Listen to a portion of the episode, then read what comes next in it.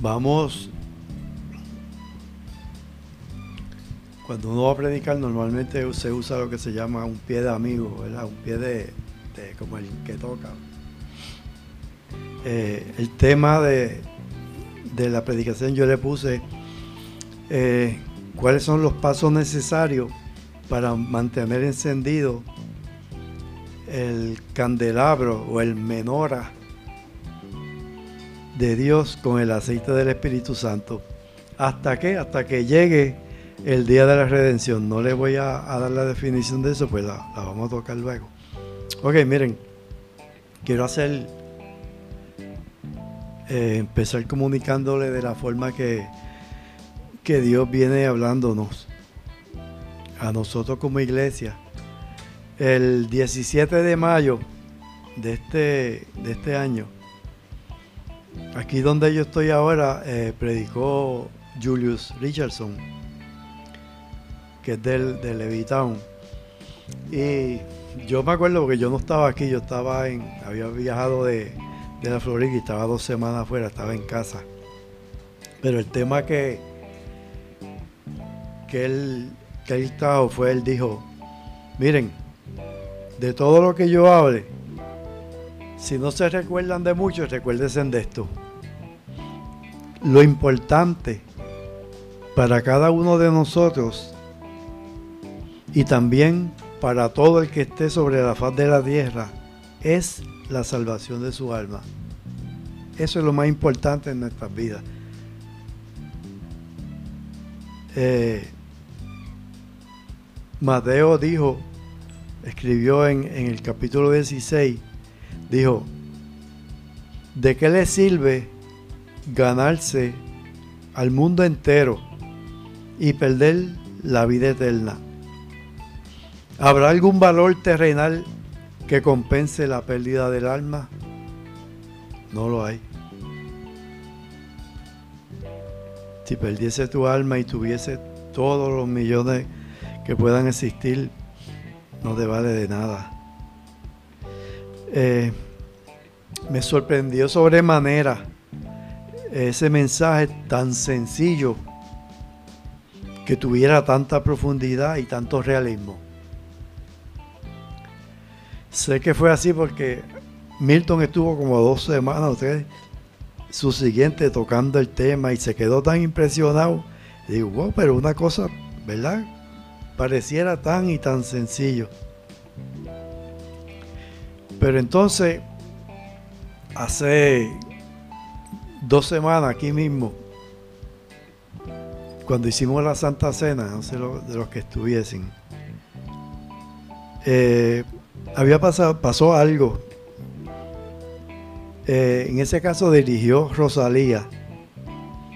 Y cerca de cuando el, el primer, como el tercer número que íbamos a tocar, pues normalmente yo siempre estoy eh, leyendo la música y tocando y envuelto, pero me gusta eh, siempre estar pendiente que Dios está ahí porque siempre hemos dicho aquí que puede ser una oración la que Dios te, te va a hablar a ti, pero tú no sabes si al principio o al final, en qué momento. Así que si tú no estás pendiente, te la pierdes. Y lo que pasó fue que ella, en un momento dado,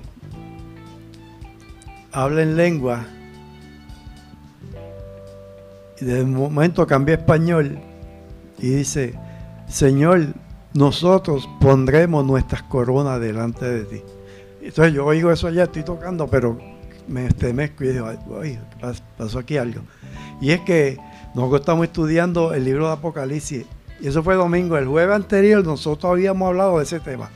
Me quedé con la espinita y cuando se acaba el culto le digo a Rosalía, Rosalía, tú, ¿verdad que tú estabas en el culto del jueves? no, no, yo no estuve, yo no pude. Y dije, uh, esto no fue, no fue, no fue ella. Y miren lo que dice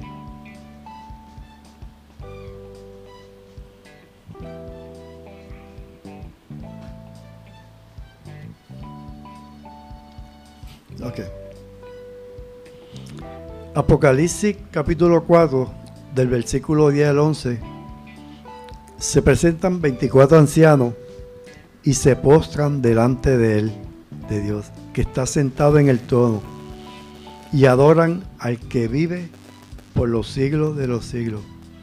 Y echaron sus coronas delante de él. Y entonces viene Dios y lo dice aquí de otra forma, ¿verdad? Y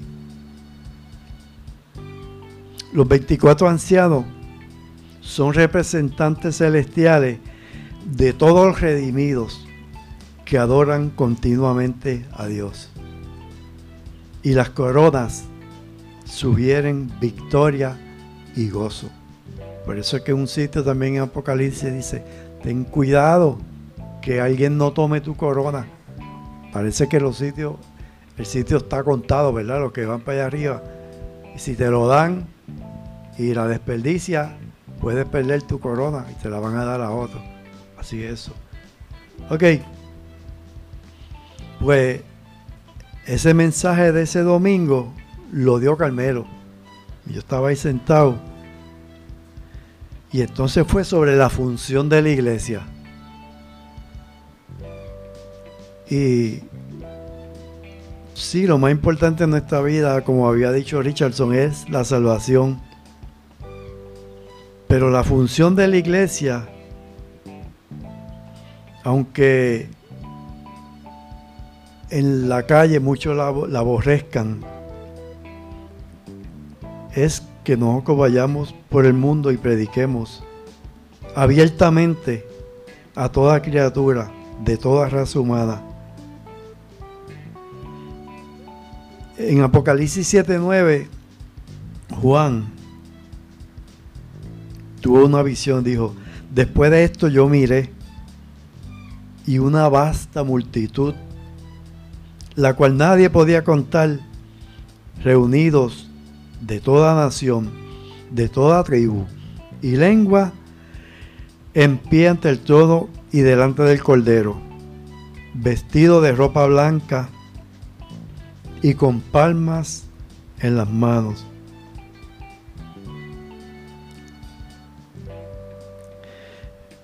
Fíjense lo que es cuando, cuando uno escudriña la escritura.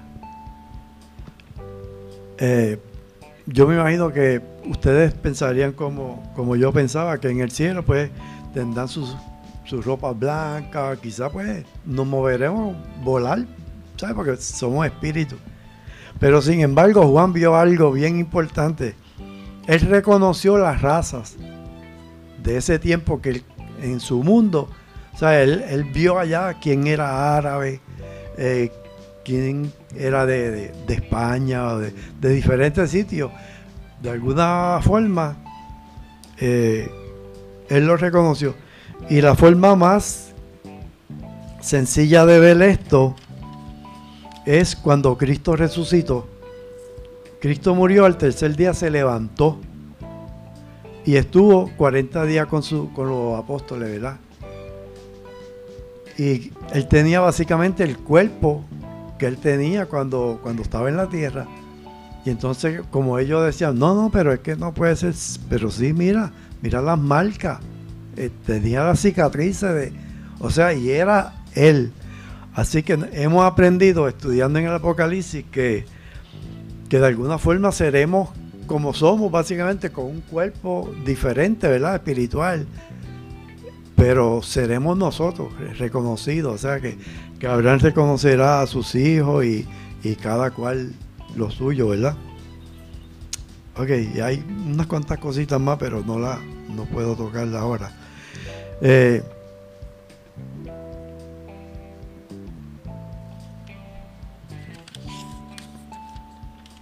y como le dije, los pasos necesarios para mantener ese candelabro vivo, que es el aceite del Espíritu, hasta que llegue el día de la redención. O sea, tenemos que mantenerlo brillando. Vamos ahorita a tocar esto para entenderlo mejor. Voy a compartir este pensamiento. Este, esto es mío. Y probablemente ustedes acerten con Él.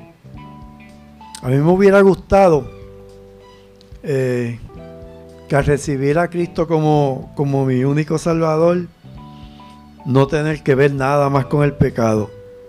¿Verdad? Ay, sería bien chévere, ya no.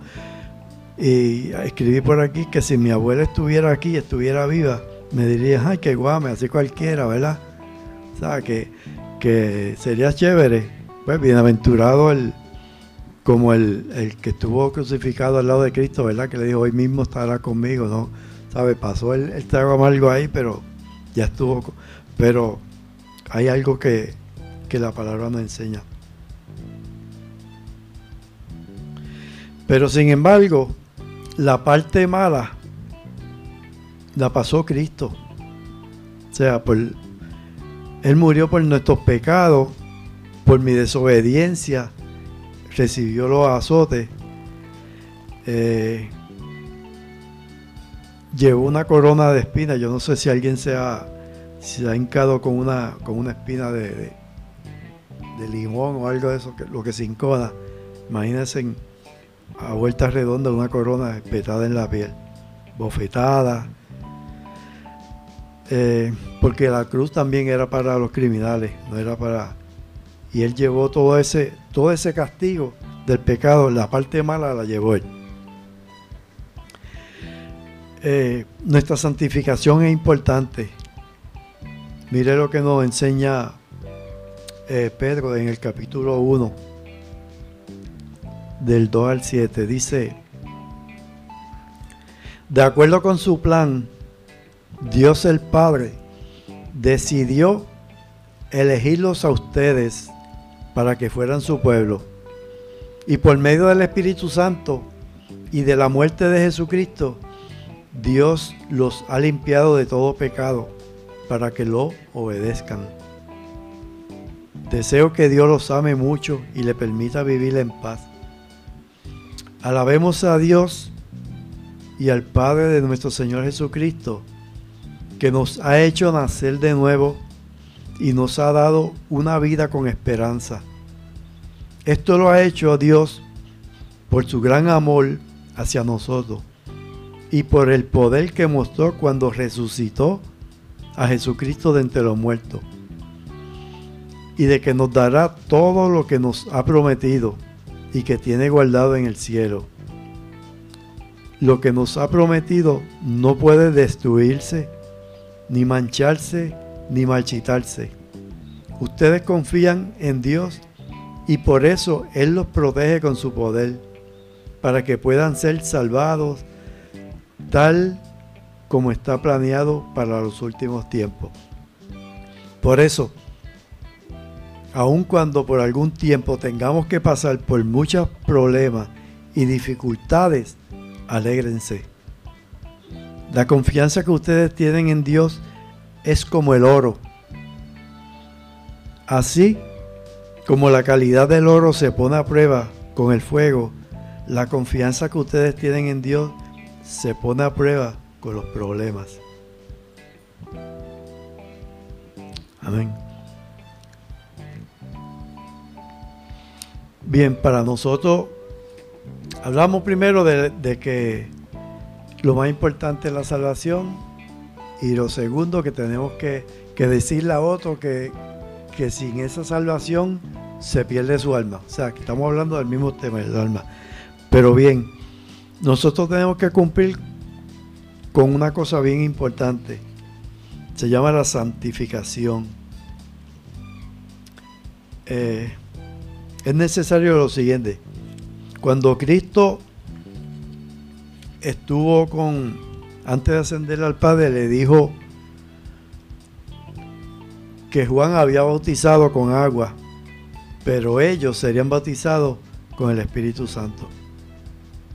Le dijo, pero recibirán poder, habilidad, eficiencia cuando el Espíritu Santo venga sobre ustedes. Y entonces me serán testigos hasta el fin del mundo. O sea que esto quiere decir que si,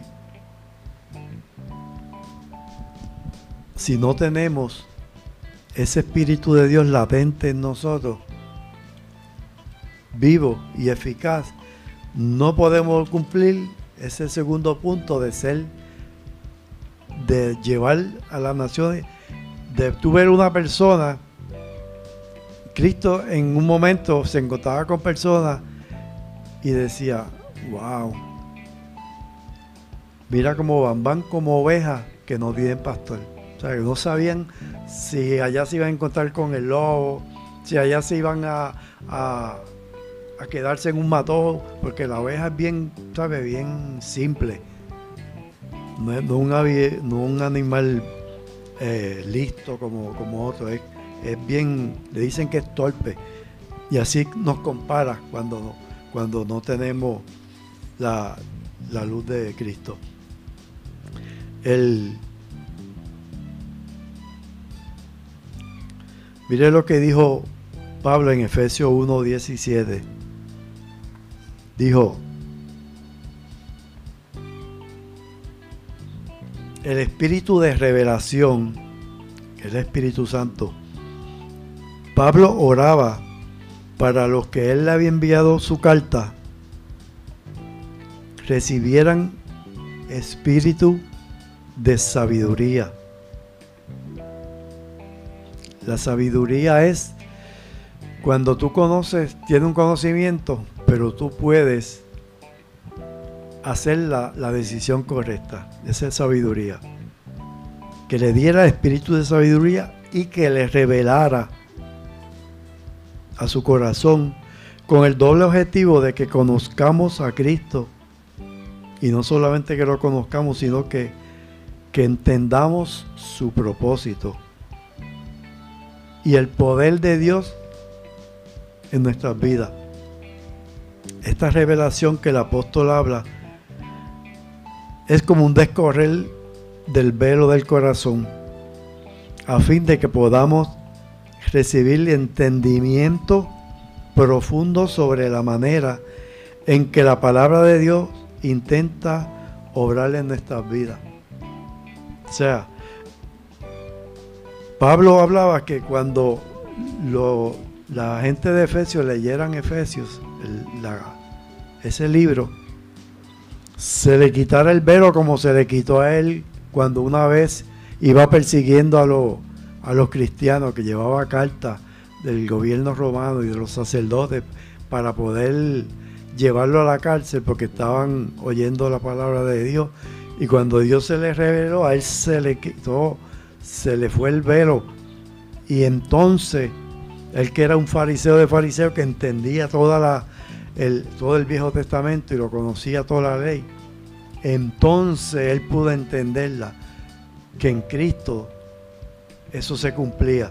Y él entonces ahora, él, él ora para que cuando él envíe sus cartas, las, las personas eh, puedan decorrer ese velo de su corazón y puedan entender cuál es el propósito que Dios tiene para la vida de cada uno. Así que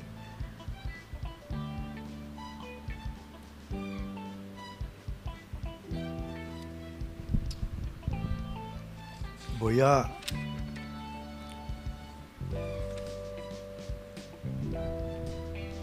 para para poder cumplir los pasos unidos, que uno es eh, lo más importante que nuestra salvación y dos, poder ministrarle a otro de esa salvación. Eh, segunda de Pedro, el capítulo 1, los versículos 10 y 11 dicen, hermano, Dios los ha elegido para formar parte de su pueblo y si quieren serlo para siempre, deben esforzarse más por hacer todo esto. De ese modo, nunca fracasarán en su vida cristiana. Y Dios con gusto le dará la bienvenida en el reino de Él. Y hay dos cosas bien importantes. Una es conocer la escritura y dos es mantenernos en comunión con Él. manteniendo el candelabro encendido. Eh, en cuanto a la al conocer la escritura, la Biblia que nosotros tenemos tiene 65 libros. Eh, yo vi un programa de... Eran como... Eran doctores, eran hombres de ciencia, pero eran cristianos. Y ellos explicaban de que el cerebro, cuando, si ustedes se fijan, si tú vas a estudiar lo que sea en el currículo, ellos empiezan con el, con el tema fundamental, básico. Y, y en ese semestre vas a coger ciertas clases de eso básico. Pero en el próximo, a ese básico tú le vas a agregar conocimiento y sigue por ahí hasta que forma el muñeco completo. Y lo que le llaman el core. Y ellos decían que el cerebro del hombre está hecho eh, con una base y las universidades lo han aprendido a hacer de ese modo, donde tiene ciertos tipos de, de neuronas que se refieren a un conocimiento tal. Pero a ese, cuando tú estudias algo relacionado a ese tema, pues él ya tiene esa base y se meten más neuronas a complementar ese tema y sigue complementando hasta que te haces un perito en, lo que sea, ¿verdad? Y, y, la palabra de Dios no deja de ser eh, lo mismo, pero nosotros tenemos en esa ayuda una ayuda celestial que se llama el Espíritu Santo, donde es el que nos el que nos lleva.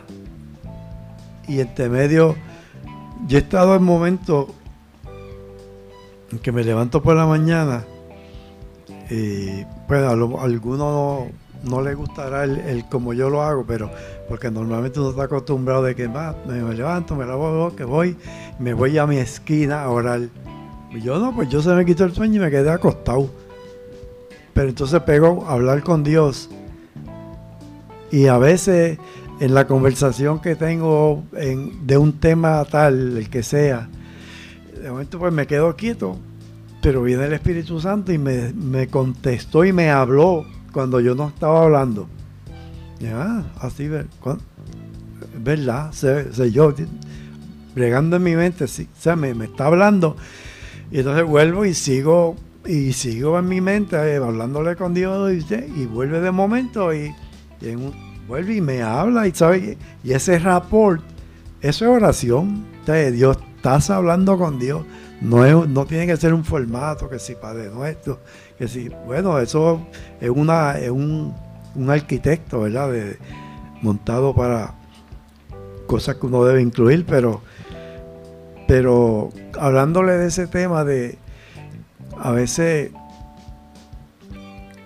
como le estaba explicando de esas neuronas que tienen ya mezclado y tú tienes un conocimiento, a veces en eso estoy pensando en un versículo que me vino a la mente, pero me vino pero de lo que estudié, que ya conocí, que lo escudriñé en la palabra, que tuve que buscar cuatro o cinco versiones, eh, comentaristas, que creían y que no creían, pero eso estaba fundamentado. Y en un momento dado, pues tú lo necesitas, Él lo va a sacar y lo vas a ministrar. Y va a haber alguien en la necesidad de que está ciego, pero Dios en todo ese conocimiento que tú adquiriste, pues te lo da y a lo mejor una palabrita es la que él necesita para darse cuenta que estaba ciego. Pero eso lo hace el Espíritu Santo y el esfuerzo que tú tienes que hacer para conocer la palabra, porque no es gratis. Yo quisiera que fuera gratis, como cuando alguien quiere aprender, bueno, es que Dios lo ha hecho de todas formas. todo el mundo tiene que chavarse, tiene que, leer un libro si quiere aprender de algo, porque no ha habido un, una conexión que tú te pongas y dame un, download mientras duermo. No hay, está chavo a todo el mundo. Tienes que leer. Y a, veces yo miro comentaristas o, personas que, que son duchos en una materia y y tú lo oyes, pa, pa, hablando, pero ahora que hay mucho por lo del COVID que están en su casa, pero cuando tú miras para atrás, está esa biblioteca ahí, llena de libros. Él habla mucho, ¿sabes? Pero se comió para poder tener el conocimiento que tiene, ¿sabes? Y para nosotros no es diferente. Tenemos que conocer la palabra de Dios y con la ayuda del Espíritu Santo que nos devela ese corazón y, nos da lo que necesitamos para personal para cada uno eh, para poder conocer la palabra de Dios y hacer nuestra parte. El Espíritu Santo hace lo suyo, la palabra Dios la permitió ahí y nosotros tenemos que hacerlo de nosotros. ¿Para qué? Para poder llevarle a otro, decirle que sin Cristo va, va a perder lo más preciado, que es la salvación. Eso básicamente. Ok. Así que se edifica sobre un fundamento. El fundamento es Cristo, su palabra, y nosotros edificamos sobre ese fundamento. Eh, preséntate el primero de la foto.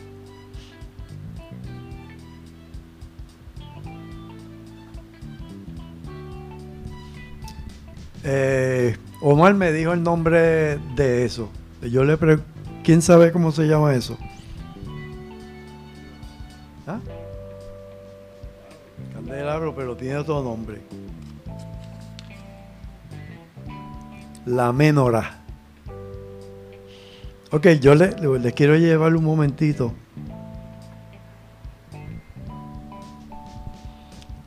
¿A qué significaba eso? Eh, entre medio de lo que estamos hablando, eh, hemos estado estudiando Apocalipsis porque estamos, yo creo y, muchos concuerdan que estamos en tiempos finales. Y si ustedes se fijan, eso tiene siete, siete luces. Los judíos celebran, se llama Hanukkah. El Hanukkah es la fiesta de las luces, eso. Pero ¿por qué? Porque ellos celebran eso. Eh, cuando Judá, por cabeciduro, como fue Israel también, desobedeció a Dios y Dios le dijo, van a perder su tierra, se los van a llevar cautivo y siguieron con la idolatría. Le gustaba mucho el horóscopo y todo eso. Lo aprendieron de los de la de los que vivían en, en, esa tierra, que Dios le dijo que tenía que sacarlo a todos, pues no lo sacaron a todos y esos fueron los que lo contaminaron. ¿Qué pasó? Se los llevó Nabucodonosor, estuvieron 70 años en Babilonia. Pero cuando se lo, se lo llevaban, cogieron el templo, que para los judíos el templo es lo que nosotros es, básicamente Cristo para nosotros, el templo es para los judíos. Y lo quemaron, y quemaron las murallas de Jerusalén. Y después que pasó, que Dios los dejó 70 años en Babilonia, pues murió Nabucodonosor y, y otro imperio cogió el mando y entonces Dios permitió que regresaran a reconstruir el templo.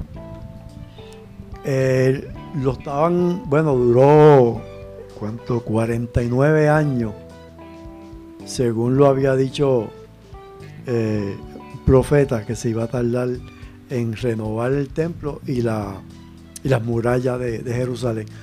Pero ese, ese que ustedes ven ahí, eso se le echaba aceite. No había vela en ese momento. Se le echaba aceite y había como una mecha. Se mojaba con el aceite y se prendía. ¿Qué pasa? Un individuo que se llamaba Antíoco Epífanes eh, invadió, invadió Jerusalén y el tipo que es un tipo del anticristo, que esto se, se va a ver en la última semana de, de, Apocalipsis, que se está esperando, eh, se me dio para, para ir a adorar en el templo. ¿Y usted sabe lo que hizo el tipo? Cogió, mató un puerco, un cerdo, para, para hacerlo como expiación en el templo de los judíos. Que eso, un judío no come carne de cerdo ni pa, ni los, árabes no la comen, menos ellos. ¿Qué pasó? El tipo quería que lo adoraran a él como Dios también. Entonces, ustedes han oído los macabeos. Los macabeos eran una eran sacerdotes. Y esos macabeos, ellos, ¿saben? Eran sacerdotes de verdad. Pero en ese tiempo ellos peleaban como cualquier soldado. Y cogieron, le hicieron frente al ejército de, de Antíoco, ¿sabes? Que eran, estaban unidos dos. Y eran fuertes y estuvieron batallando hasta que lo sacaron de ahí y, recuperaron el templo y a Jerusalén. Eso es historia. Eso fue en el 175 antes de Cristo. ¿Qué pasa? Cuando ellos ganaron, eso estaba, imagínate, eso estaba apagado y todo, y ellos querían celebrar, ¿sabes? Que limpiaron y todo, y, ¿sabes? Tomaron el el templo. Y cuando me dieron fuego, eso prendió. Quedaba un chispito de aceite. Y ese chispito de aceite pasó como, ¿se acuerda cuando la, la mujer viuda que le quedaba un chispito de aceite y le hizo una torta a Isaías fue? Y entonces siguió, siguió por ir para abajo, había aceite y, harina y, y comió todo el mundo un montón de tiempo. Pues eso, ese chipito de aceite que quizá hubiera durado una hora o dos, duró los ocho días de la festividad. Y ellos se dieron cuenta, ellos dijeron, en verdad que Jehová está con nosotros. Y ahora ellos celebran todos los años la fiesta de las luces, se llama el Hanukkah. Ok, ¿qué pasa? Tírame la, la otra, la otra foto. ¿Ustedes vieron eso ahí? Ese es el mismo candelabro. Pero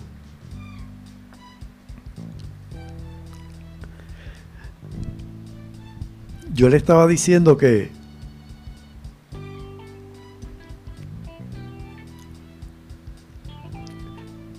habíamos hablado del punto de, de, lo más importante era la salvación, que lo segundo era decirle al, mundo que sin Cristo se pierden, pero ahí no se ve muy claro, pero yo le voy a leer esos siete que ustedes ven allá abajo, las siete luces, la del medio es el Espíritu de Jehová. Y entonces, el de primero de acá se puede ver el 2 y el otro es el 3. Miren lo que es el 2. Está hablando cómo ese, el aceite, ahí significa el, el Espíritu Santo. Cómo el Espíritu Santo quiere bregar en nuestros corazones para que podamos entender la palabra de Dios, para que sea develado ese, ese conocimiento de Dios en nuestras vidas. El dos significa espíritu de sabiduría.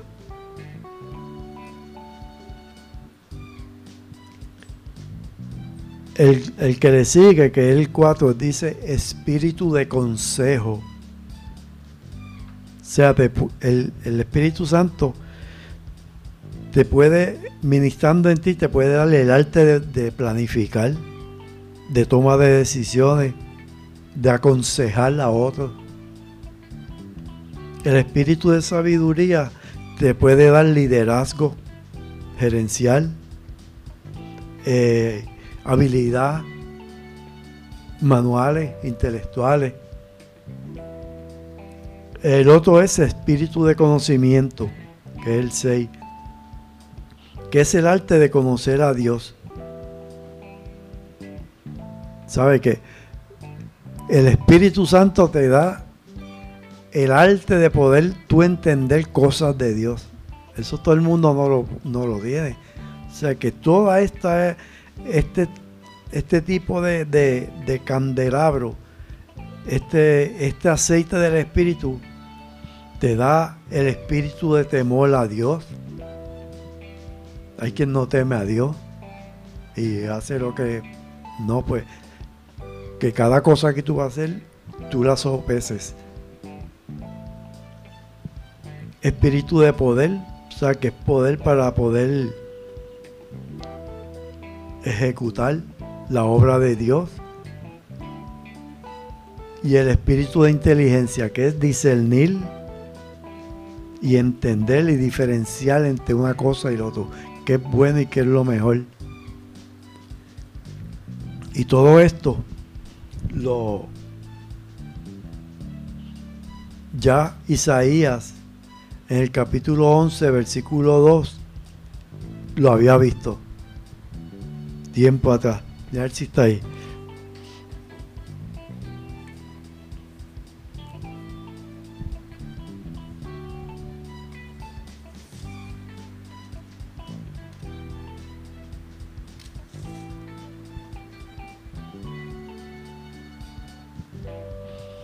Como le había dicho, salió. Eso lo dijo Isaías 700 años antes de que Cristo viniera dice, y reposará sobre él, sobre Cristo, el Espíritu de Jehová, el del medio, el que vieron el candelabro del medio, el uno. Sobre él reposará el Espíritu de Jehová. ¿Espíritu de qué? De sabiduría, el primero de la izquierda. De inteligencia, espíritu de consejo y de poder espíritu de conocimiento y de temor de Jehová. Ahí están los siete divididos. Cristo los tenía. Y cuando Él se fue, nos dijo, yo me voy, pero yo dejo el Espíritu Santo. Y el Espíritu Santo puede bregar con cada uno de estos a nuestro corazón. Por eso la palabra dice, Cosas que ojo no vio ni oyó son las que Dios tiene preparadas para los que, para los que le aman. O sea que cuando yo estaba preparando esto, yo decía, wow, en verdad que aquí hay, hay una profundidad a donde uno puede llegar. Y me acordaba lo que el testimonio que daba Chepito en, en la predicación, que decía, que se mantenían esa comunión eh, con Dios. Y entonces vino este, este hombre que, vino a hacer una auditoría y le dice, oye, pero ¿cómo tú puedes? Estás trabajando. Pero el hombre se quedó tan impresionado con esa relación que él tenía con Dios que esperó en algún momento que él saliera y vino y se confesó con él. Le dio cosas que él tenía, que necesitaba. Y vino Dios, se las suplió. estas son las cosas que Dios tiene para el que se mete con Dios, para el que está en su presencia. Y este es un reto, ¿sabe? Que, que hay que, en los tiempos No quiero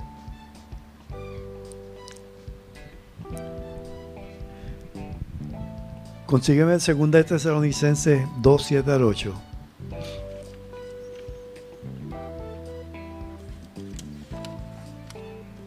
Ok. Miren eso. Esto lo hemos estado estudiando también en Apocalipsis.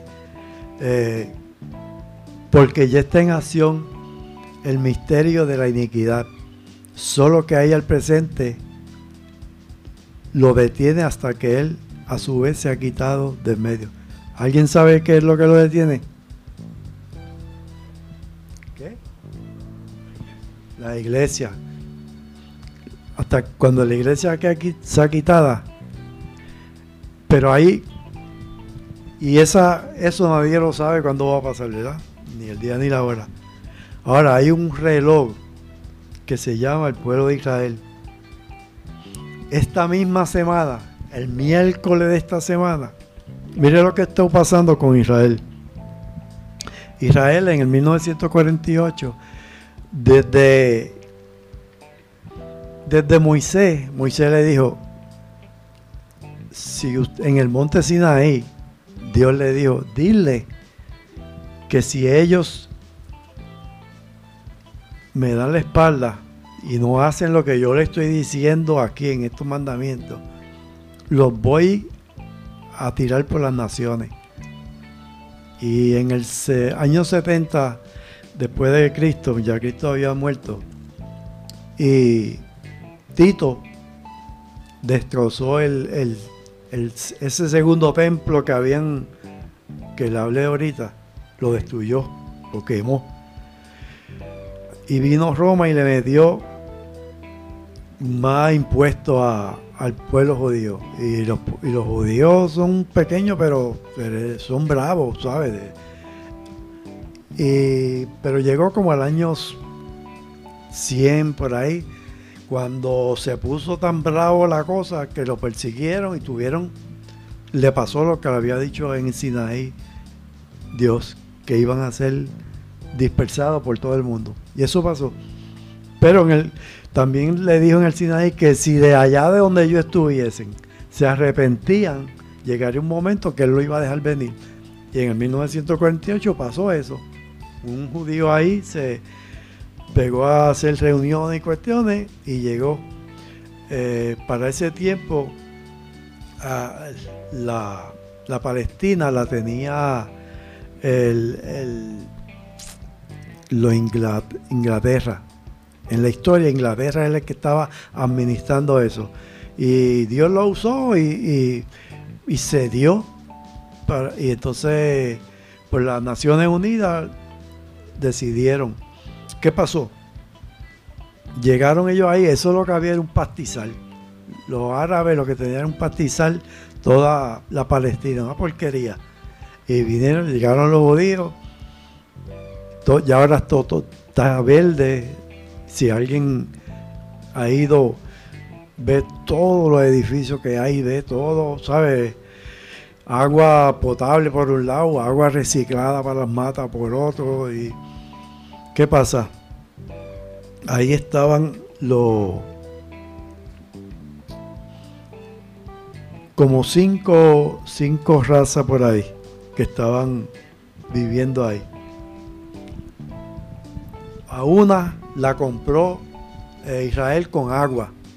De, de las fuentes de agua de Israel, le dio a Jordania, le dio un, tubo bien grande. Yo vi donde nace, donde nace esa, parece, parece una catarata. Y de ahí le da agua a, a los jordaneses y los tiene en paz.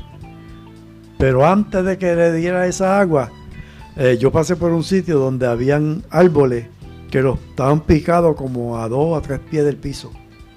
Y yo dije, ah, dice, pero ¿y por qué dañaron esos árboles? Ah, era que los jordanos se metían ahí y cuando pasaban los judíos los, los ametrallaban, los mataban. Así que tuvimos que picar. Y había un... Eh, donde habían vacas y a veces las vacas volaban en canto porque estaba todo lleno de, de, minas. ¿Sabes? Ese es el ambiente que se vive. ¿Qué pasa? Estados Unidos lleva como cuatro o cinco presidentes para acá, que todos han estado haciendo la paz, ¿verdad? Llevando lo que hagan la paz, que hagan la paz.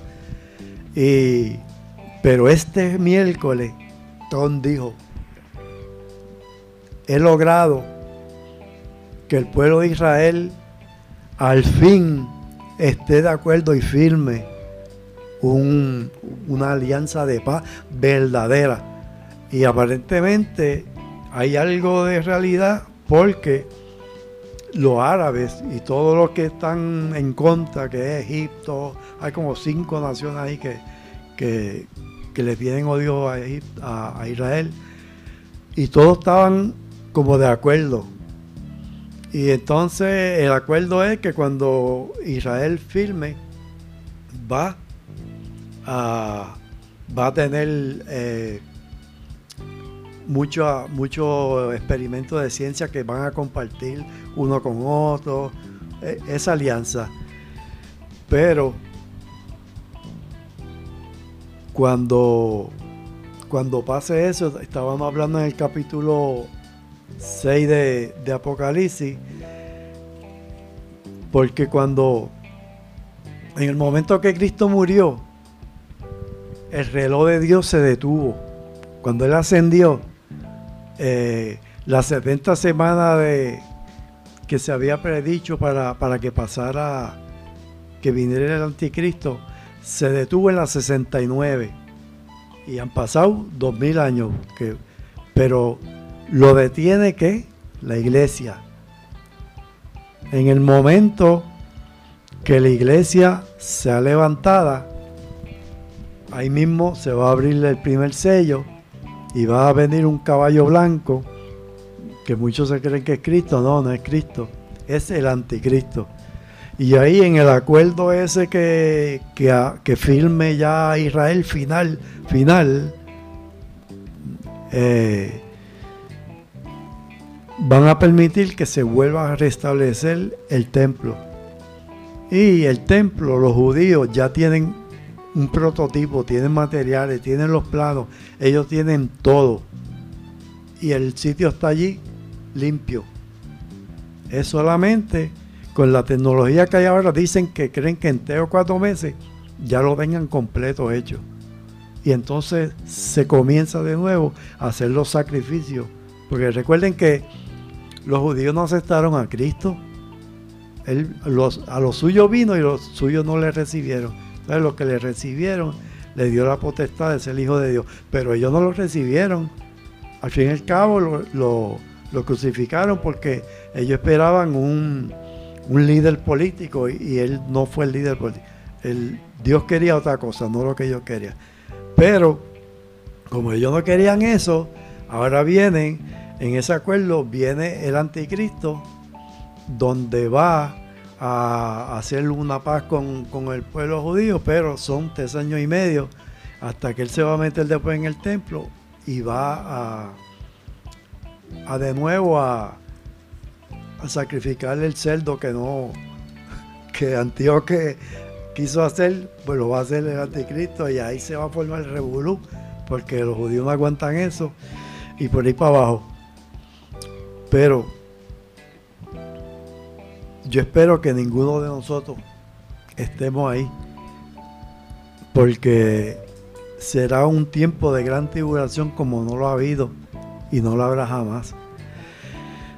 Y, y por eso es que estos puntos es importante, que lo más importante en tu vida no sea hacer dinero, no sea viajar, no sea lo que, lo que te dé la gana que lo más importante es tu salvación.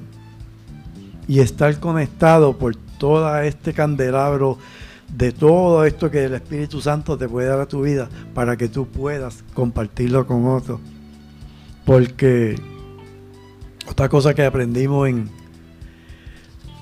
en los estudios bíblicos es que de acuerdo a como tú espiritualmente hayas crecido y tu relación con Dios, se te darán quizás cientos o miles, que tú estarías a cargo de ellos.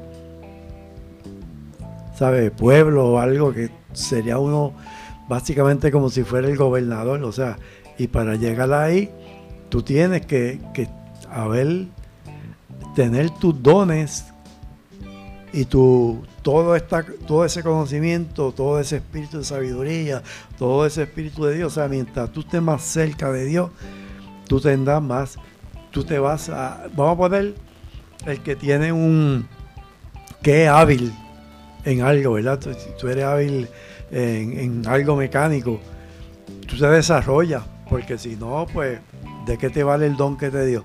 Por eso es que Dios dice que a uno le dio siete, a otro le dio diez, y, el que le dio lo que le dio, el que dio 100% fue el que lo empleó bien, aprendió bien, lo hizo. Y tenemos este tiempo para dedicarlo, lo que nos quede de vida, para dedicarlo a, para cuando venga ese día de la redención, eh, poder poner nuestras coronas delante de, del Señor. Así que con eso le dejo Seamos sabios el tiempo que nos ha tocado vivir para que nadie tome nuestra corona. Así que nos ponemos en pie y, oramos. Si alguien tiene alguna petición o quiere la oración, pues si no en las casas también. Amén.